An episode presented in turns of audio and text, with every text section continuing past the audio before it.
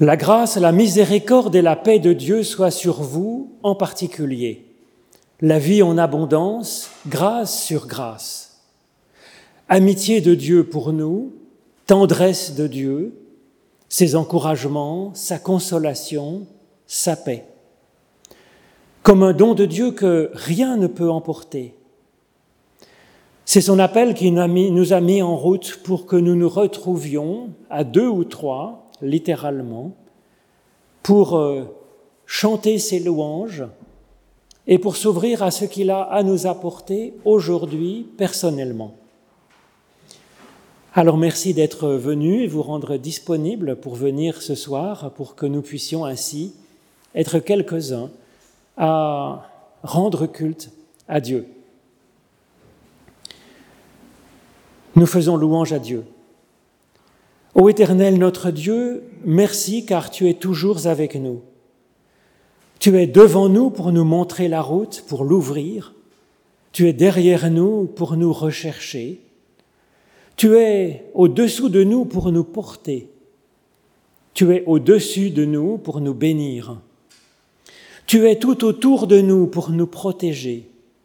Tu es en nous pour que, par ton esprit, notre esprit, notre âme, notre corps produisent des fruits de vie, de miséricorde, de grâce. Gloire à ton nom, ô notre Dieu, pour toutes tes bénédictions. Amen.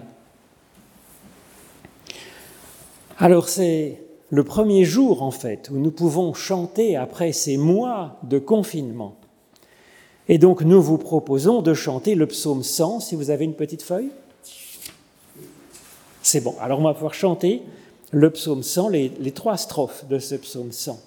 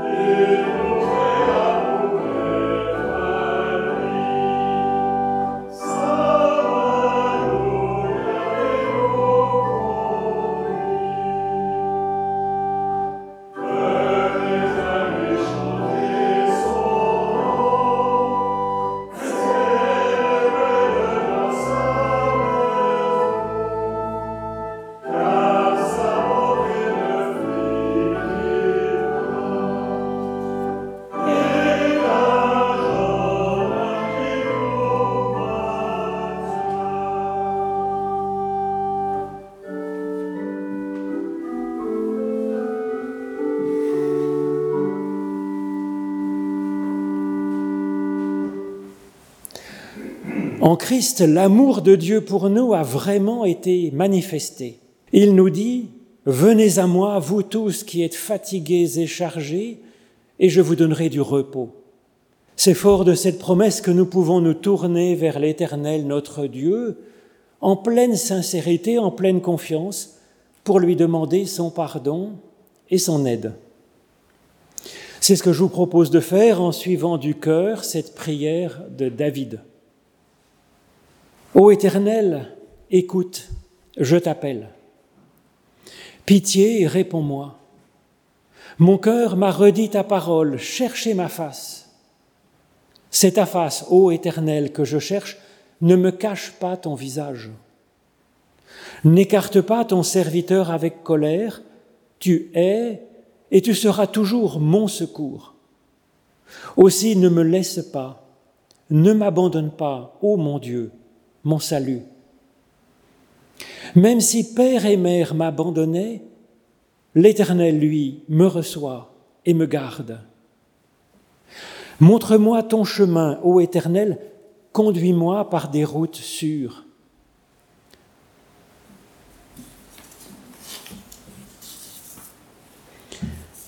Ne me livre pas à la merci de l'adversaire, mais j'en suis sûr, je verrai les bontés de l'Éternel sur cette terre des vivants. Espère l'Éternel, sois fort et prends courage, espère en l'Éternel.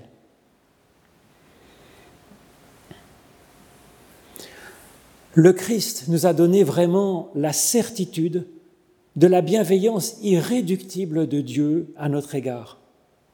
En effet, Dieu a tellement aimé le monde qu'il a donné son Fils, son unique, afin que quiconque ait confiance par lui ne meure pas, mais qu'il ait la vie éternelle. Et effectivement, en Christ, l'Éternel, notre Dieu, se penche vers nous et nous dit, Mon enfant, tes péchés sont pardonnés, ta foi t'a sauvé, avance dans la paix. Alors nous vous proposons de chanter notre reconnaissance avec le cantique 321, Mon Rédempteur est vivant. C'est un bout de phrase de Job.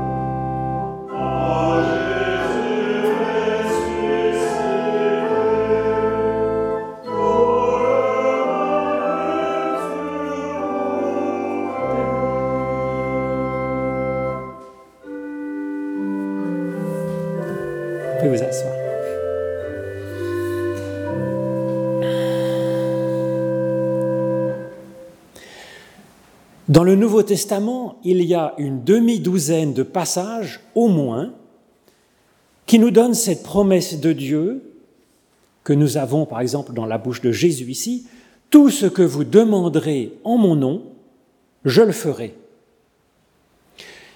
Si c'est autant répété dans le Nouveau Testament, c'est sans doute un message fondamental de Jésus-Christ. Message qui ne va pas sans poser quelques difficultés, je pense que vous en conviendrez. Malheureusement, bien des personnes ont arrêté de prier après avoir été déçues de ne pas voir arriver ce qu'elles avaient demandé avec grande ardeur dans la prière. Et bien des personnes, encore plus malheureusement, sont manipulées par des religions qui leur promettent monts et merveilles, si elles suivent bien leurs règles, leurs croyances, leurs pratiques, alors dans la prière, elles auront tout. Mais est-ce que Jésus nous promet réellement que Dieu fera tout ce que nous lui demandons dans notre belle prière?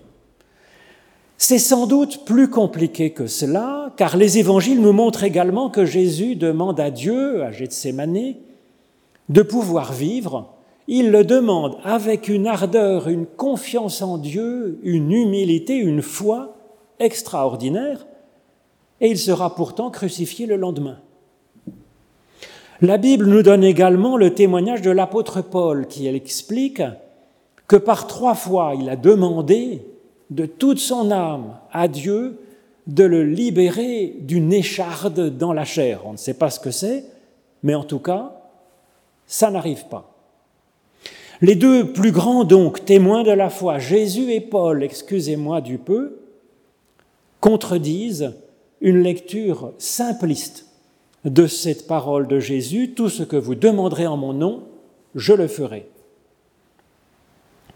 Il est alors tentant pour certains théologiens de dire que toute prière de demande d'intervention de Dieu dans notre vie courante est une prière païenne.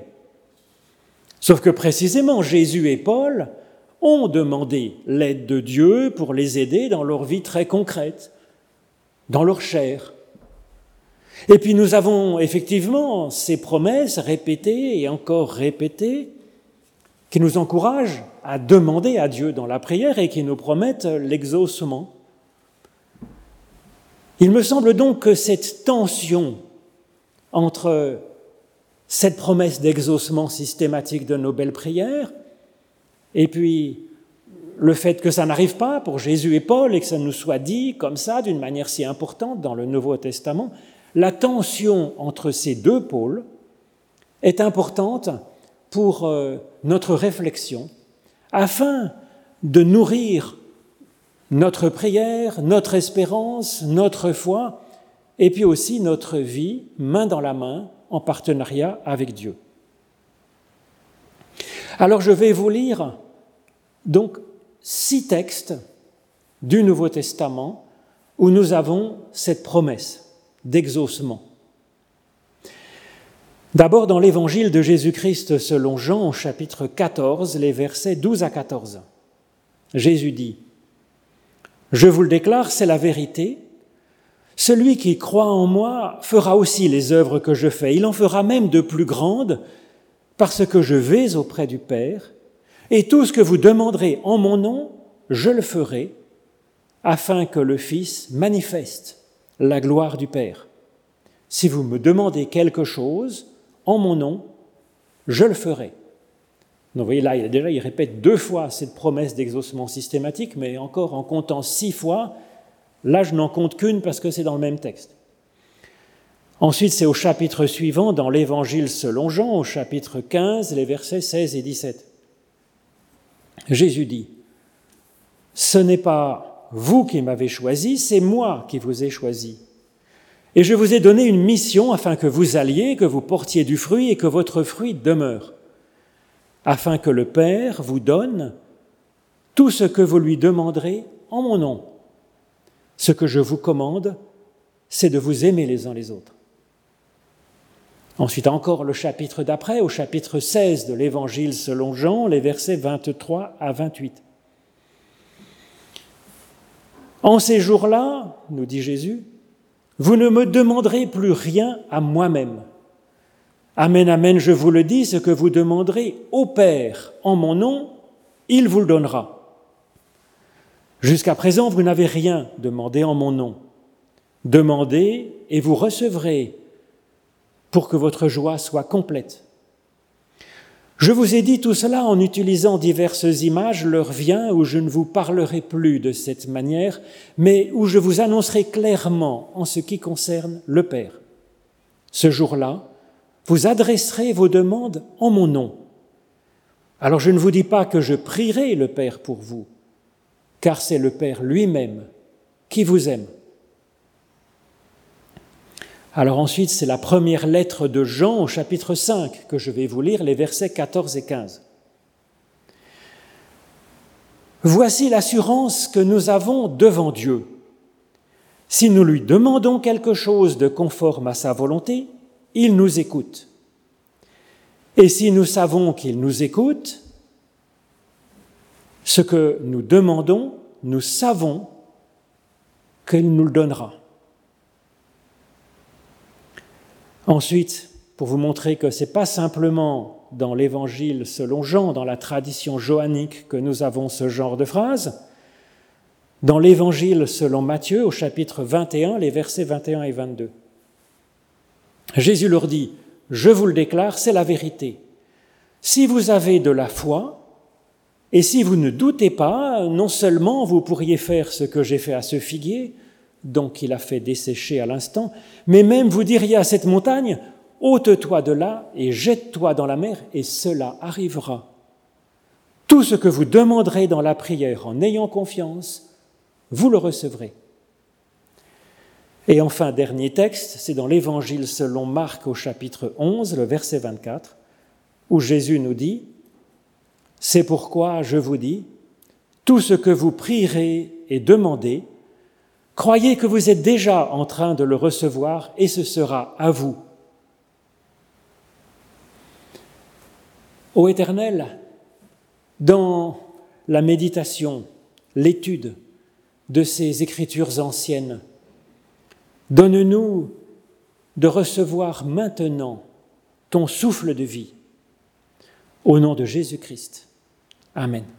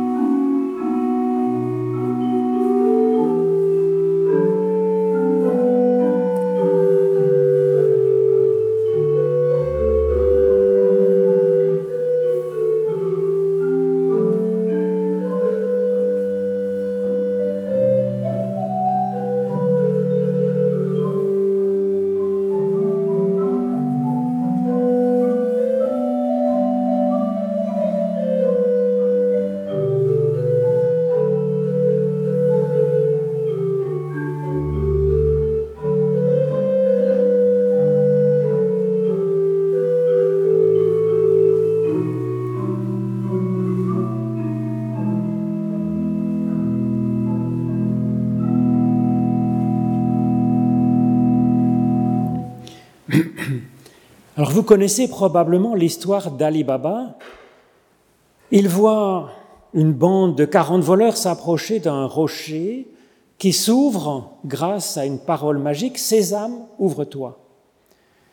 Après le départ de la bande de voleurs, Ali Baba se présente devant le rocher pour voir et il dit Sésame, ouvre-toi, la formule magique. Il entre dans la grotte qui se révèle être pleine d'un fabuleux trésor d'or et de pierres précieuses.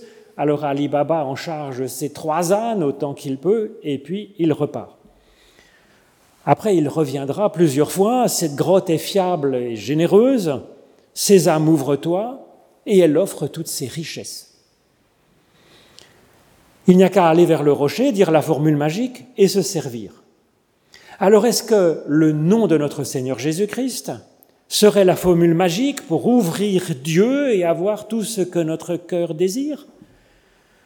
Depuis l'aube de l'humanité, bien des religions proposent la théologie d'Ali Baba. La bonne prière, le bon rite, la bonne croyance, le bon sésame ouvre-toi, la bonne pyramide et à nous la pluie, et donc les récoltes abondantes, la santé, les amours, la richesse, le travail et même la vie éternelle. Bien sûr, quand ça ne marche pas, parce que ça ne marche pas toujours, le temps n'est pas toujours celui qu'on demande, heureusement, à ce moment-là, ces bons religieux disent ben, que c'est la faute du croyant, du fidèle, parce qu'il n'avait pas assez la foi, qu'il n'a pas bien demandé. C'est facile à dire, parce qu'on n'a jamais la foi à 100%. Alors cette logique est très cruelle. Par exemple, pour une personne qui aurait prié ardemment pour la guérison de son enfant, et puis dont l'enfant meurt. Alors cette personne est infiniment triste, évidemment, d'avoir perdu son enfant, mais en plus cette théologie à la Ali Baba fait que la personne va se sentir coupable en plus de la mort de son enfant, puisque Elle n'a pas eu assez de foi, donc c'est sa faute. Cette théologie, vous pouvez m'en croire, elle fait des dégâts spirituels, existentiels, psychologiques absolument immenses. Les personnes sont tronçonnées en deux. Cela fait souvent perdre la foi en Dieu, car quelle personne humaine, et encore plus quel Dieu, si elle pouvait sauver un enfant, ne le ferait pas sans attendre même que quelqu'un d'autre le lui suggère, le lui demande. Alors quel Dieu se servirait de la vie de cet enfant pour évaluer la foi de ses parents et puis peut-être pour les punir du manque d'ardeur de leur prière? Véritablement, c'est une horreur. Alors que reste-t-il à ces personnes victimes de ce genre de religion? Première solution, c'est de redoubler de crainte, de soumission, de sacrifice pour leur Église. C'est ce qu'espèrent ceux qui veulent profiter de ces personnes. Le pire, c'est que ça marche assez bien. Deuxième solution, qui est malheureusement souvent le cas, c'est perdre la foi. Et c'est un peu une catastrophe, parce que justement, ces personnes ont à ce moment-là le plus grand besoin de l'aide de Dieu qui serait bien réelle pour les accompagner dans leurs difficultés, leur détresse présente. Troisième solution, qui me semble la meilleure, bien sûr, c'est d'évoluer dans leur foi, dans leur théologie, dans leur façon de compter sur Dieu, avec pleine confiance, comme le suggère Jésus-Christ. C'est jamais trop tard, mais nous ne sommes pas obligés de nous être fait piéger par ce genre de théologie à Alibaba. Nous pouvons commencer maintenant à nous affûter sur cette question et donc je vous propose de rechercher en vérité ce que l'évangile du Christ nous dit à propos de la prière d'abondance, la prière de demande et de son exaucement assuré. La chose essentielle, je pense, que nous disent ces textes, c'est que la prière du fidèle, la prière ardente du juste, est d'une grande efficace, comme disait la lettre de Jacques. Notre prière change vraiment les choses. Elle rend des choses possibles qui ne l'étaient pas avant. Et de cela, je suis certain, et c'est de toute façon bien compréhensible. Déjà par le fait qu'en priant, nous faisons un pas de côté en dehors du cours de notre existence quotidienne, dans le flot de cette existence, pour nous placer face à la source de la vie, en nous demandant ce que nous espérons en fait, pour que la vie soit plus belle, plus vivable, plus vivante. C'est au moins une étincelle de confiance dans le fait que Dieu nous aime, qu'il nous bénit et qu'il peut nous apporter quelque chose à notre vie. Si cela pouvait ensuite faire son chemin dans notre conscience, au-delà de la simple superstition, alors ce serait vraiment génial mais encore. La demande est celle d'une action de Dieu dans notre vie. Or, Dieu n'est pas un magicien. Sinon, il aura déjà mis du pain sur la table de tous les affamés du monde et il n'y aurait plus des enfants qui meurent de faim. Il aurait guéri les infirmes, il aurait fait la paix dans le monde, il aurait rafraîchi nos glaciers qui arrêteraient comme ça de reculer et même de disparaître. Alors Dieu y travaille à sa façon à tout cela à son rythme qui est celui de milliards d'années, puisque c'est cette échelle-là, la création du monde, et que Dieu continue à créer l'univers. Alors c'est bien, mais seulement dans ces textes, il est question d'exaucement pour ici et maintenant dans la vie de celui qui prie, pas pour dans trois milliards d'années. Alors quel exaucement Est-ce que si je demande à Dieu une pomme en ajoutant au nom du Seigneur Jésus-Christ, il y aura une pomme qui va tomber sur ma table, poc? Probablement pas, je ne vous le cache pas. Et c'est ce que nous disent en fait ces deux récits de Jésus et de Paul que je vous ai racontés. Ça ne se passe en général pas comme ça. Alors qu'est-ce que nous disent précisément ces six passages promettant l'exaucement certain de nos prières de demande? Par exemple, en Jean 14, premier texte que je vous ai lu, Jésus dit Tout ce que vous demanderez en mon nom, je le ferai. En tout cas, c'est ce qui est marqué dans la traduction de nos Bibles en français. En fait, il n'y a pas marqué Je le ferai, il y a simplement marqué Je ferai, j'agirai. Ce qui fait une grande différence. Cela veut dire que Dieu répond à notre prière de demande en agissant maintenant, dans le présent, mais ça ne veut pas dire euh, qu'il va faire tout ce qui nous est passé par la tête pour le demander à Dieu, et heureusement, parce que sinon, on serait mal parti, je crois. Qu'est-ce donc que Dieu fera ou nous donnera, selon le deuxième texte, suite à notre prière de demande? Alors à compiler, analyser ces différents textes et récits, il me semble que l'exaucement de notre prière de demande est trois choses complémentaires. La première, le premier exaucement, c'est que la prière élève celui qui prie. C'est un bénéfice spirituel, moral, existentiel. Emmanuel Kant retenait ce seul point comme bénéfice de la prière. Alors ça me semble bien dommage de limiter à ce simple bénéfice spirituel intérieur. Mais même si c'était que ça, ça justifierait déjà largement de prier, bien sûr.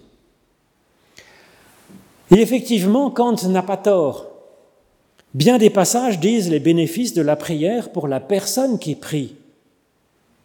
Par exemple, dans les promesses d'exaucement que je vous ai lues, nous avons celle où Jésus dit Demandez et vous recevrez afin que votre joie soit complète. Et nous voyons ainsi que, comme exaucement, nous avons de notre prière, nous demandons peut-être une pomme, Dieu nous donne la joie, c'est-à-dire c'est en amont de notre désir de pomme. Nous voyons aussi que comme exaucement à sa prière de sauver sa peau que fait Jésus dans le jardin de Gethsemane, le texte nous dit qu'il y a un ange qui vient pour l'aider, le secourir. En français courant, un ange, c'est l'action de Dieu à l'intérieur de nous pour nous donner ce que Dieu désire nous donner. Ici, le texte parle que Jésus retrouve de la force, que ça lui redonne de la force, que ça renforce encore son ardeur à prier, sa confiance en Dieu, que ça, que ça nourrit sa, sa compréhension de la réalité dans laquelle il se trouve. Et puis quand Paul demande à Dieu d'être délivré d'une écharde dans sa chair, trois fois le Seigneur lui a répondu, dit-il, Ma grâce te suffit. La grâce, c'est la conscience d'être aimé par Dieu, d'être accompagné par lui sans condition, d'être digne malgré nos échardes, nos faiblesses. C'est ainsi que Paul sait très bien d'expérience de quoi il parle quand il encourage dans sa lettre aux Philippiens à prier ainsi. En toutes circonstances, nous dit-il, demandez à Dieu dans la prière ce dont vous avez besoin. Faites-le avec un cœur reconnaissant. Et la paix de Dieu qui dépasse tout ce que l'on peut imaginer gardera vos cœurs et vos pensées en Jésus-Christ. Donc on fait nos prières de demande, tous de nous avons besoin, c'est très concret, et l'exaucement certain, c'est de recevoir la paix qui nous garde en communion avec Jésus-Christ. Quand il est question ici, dans la Bible en général, de la paix, il ne s'agit pas simplement de la sérénité un peu repue et béate que l'on imagine parfois. Dans la Bible, la notion de paix, ça signifie l'aboutissement d'une construction. En ce qui concerne la personne humaine, c'est une personne, euh, une personne aboutie, c'est une personne qui est en forme, qui est libre, qui est enthousiaste, qui est créative, qui est dans une belle relation de partenariat avec Dieu et puis une belle relation avec ceux qui l'entourent, avec le monde et avec soi-même. Et c'est donc cet, cet humain en paix c'est tout le contraire d'une paix béate, c'est une vie éveillée, active, source de vie. Alors c'est bien moins reposant que la paix béate que nous attendions peut-être, je suis désolé de vous décevoir, Mais c'est bien plus, c'est bien plus enthousiasmant, beau, magnifique que simplement être dans un édredon toute la journée. Et pour cela, certains textes que vous avez entendus, il dit qu'il faut avoir une foi euh, suffisante, une bonne foi. Pas besoin d'une foi à 100%, bien sûr, pour que Dieu commence à apporter cet exaucement à l'intérieur de nous-mêmes. Le fait même de penser vouloir un jour prier, c'est comme une ouverture tournée vers Dieu qui va laisser, qui va permettre à Dieu de pouvoir commencer à travailler à l'intérieur de nous-mêmes, nous renforcer, même aussi dans notre foi. Et c'est pourquoi, à mon avis, cet exaucement est certain, comme le promet Jésus, ce premier exaucement de la prière de demande sincère, qui est un bénéfice spirituel intérieur, de force, de foi, d'éveil. Mais il y a encore deux autres exaucements certains, à mon avis. Le deuxième que je vous propose, c'est la prière nous accorde avec Dieu pour que nous agissions, nous, comme dans son équipe. Alors Emmanuel Kant, le philosophe, toujours, reprochait à la prière païenne de nous déresponsabiliser quand nous demandons à Dieu ce que nous aurions dû obtenir par notre propre bonne conduite. Kant n'a pas tort, à mon avis. Quand c'est par exemple la prière de l'écolier qui va demander à Dieu des bonnes notes au lieu de réviser ses examens. Ou la prière du malade qui va prier et jeûner sans prendre soin de son corps et sans aller voir un médecin. Alors on a le droit de prier et puis de soigner son corps, euh, faire les deux, bien sûr. Mais si, sous prétexte compris, on arrête de se soigner, je ne suis pas sûr que ce soit une bonne idée.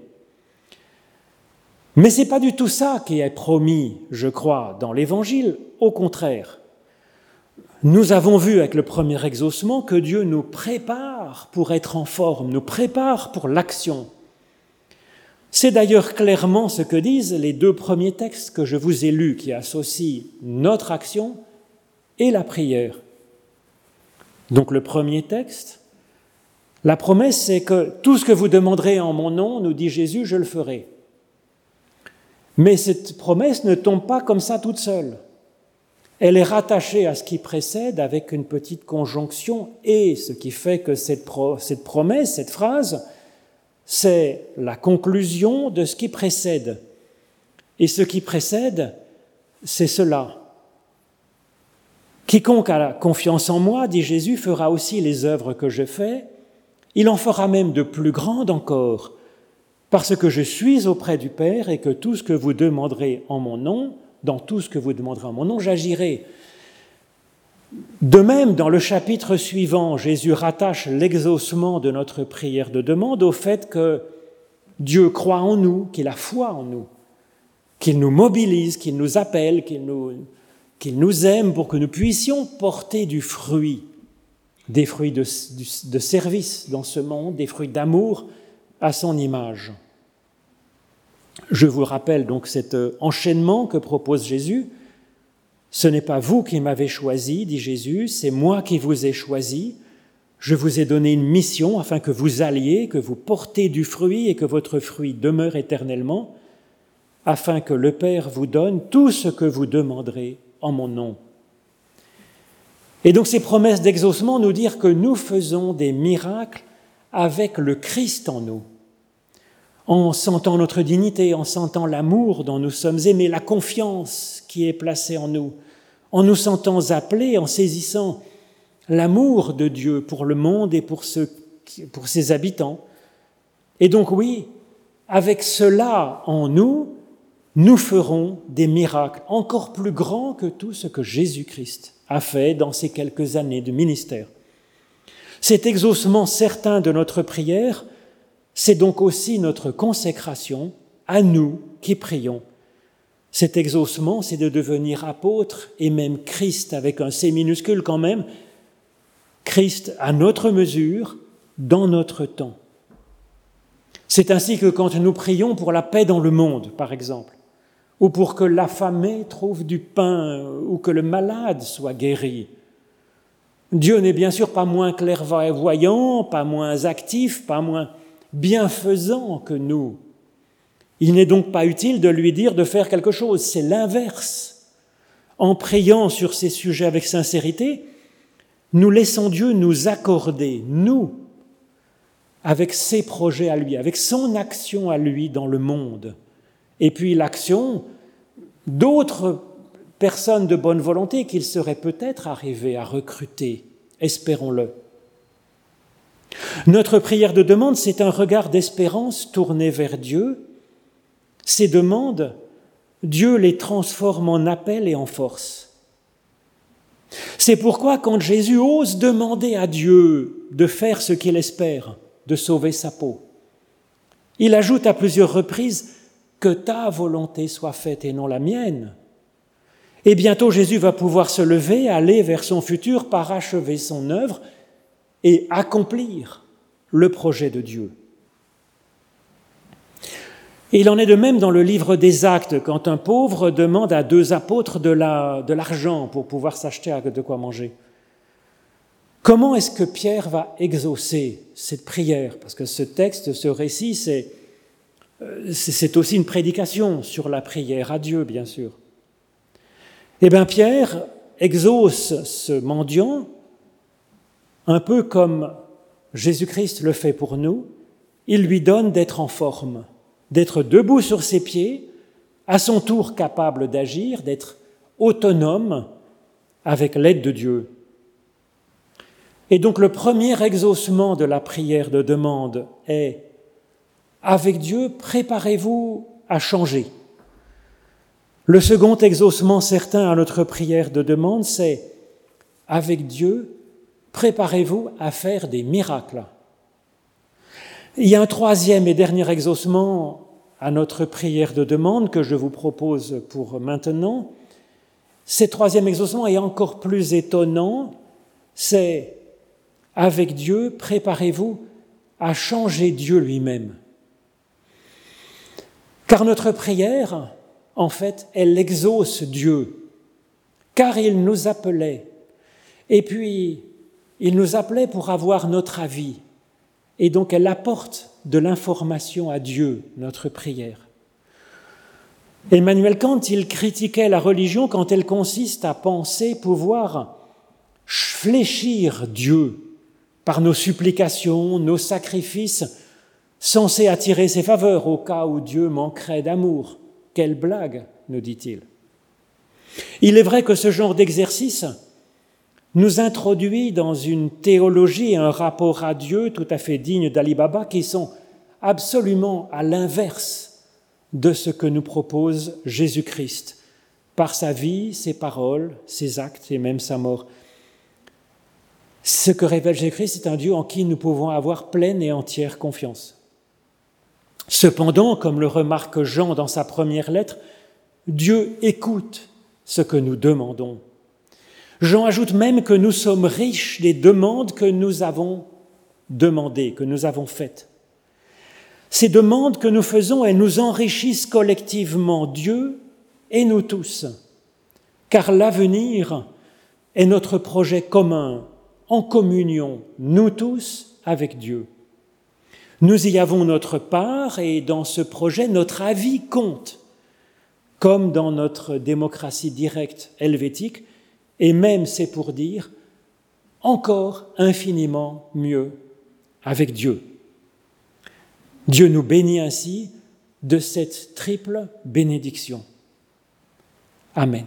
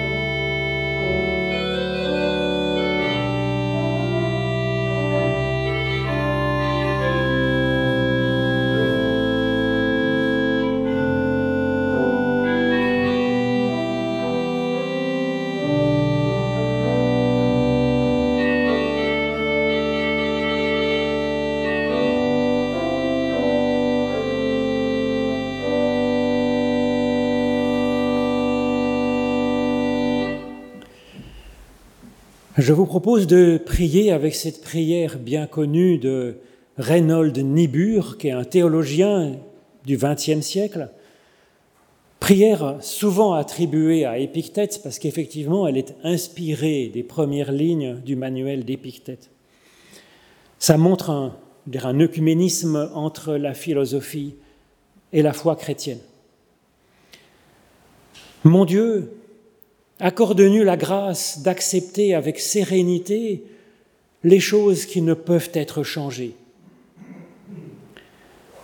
Donne-nous le courage de changer les choses qui doivent être changées. Et donne-nous ton esprit pour avoir la sagesse de les distinguer les unes des autres. Et qu'ainsi, ô notre Dieu, nous discernions vers quelle personne, vers quelle situation, vers quel projet nous pourrons nous tourner pour avoir inspiré par toi, ô notre Dieu, un geste, une parole, et que nous soyons soutenus par ton souffle en nous, par ton amour, par ton pardon.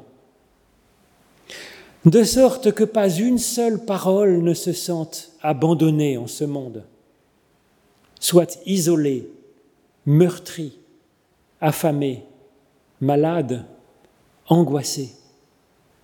Et pour cela, oui, ô notre Dieu, donne-nous de ton esprit toi, notre Père, notre Mère que nous avons dans les cieux, nous osons te prier avec les paroles mêmes que Jésus nous a enseignées, paroles qui fait de nous tous et nous toutes en ce monde des frères et des sœurs. Notre Père qui es aux cieux, que ton nom soit sanctifié, que ton règne vienne, que ta volonté soit faite sur la terre comme au ciel.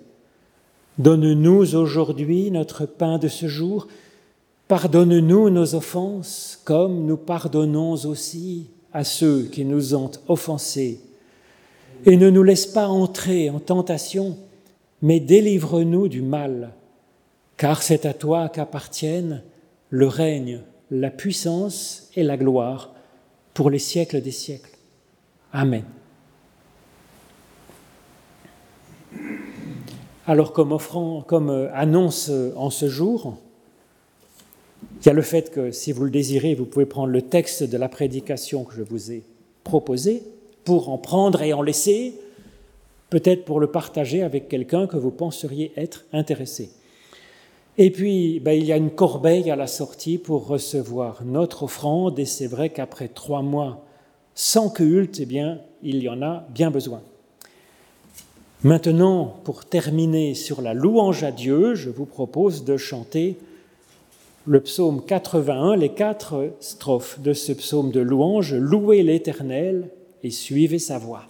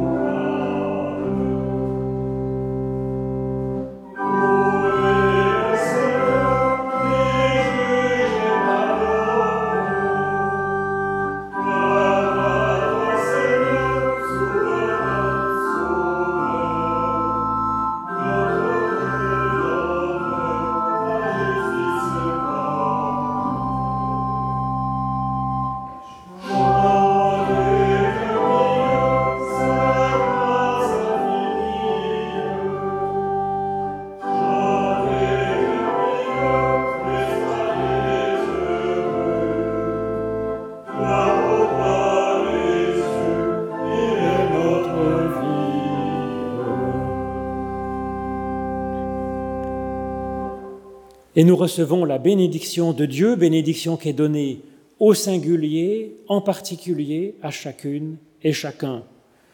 L'Éternel te bénit et t'accompagne sur la route qui est la tienne. L'Éternel fait resplendir sur toi sa lumière et t'accorde sa grâce. L'Éternel lève son visage vers toi et te donne sa paix. Sois béni par toute âme qui respire, ô Dieu, source de vie. Amen.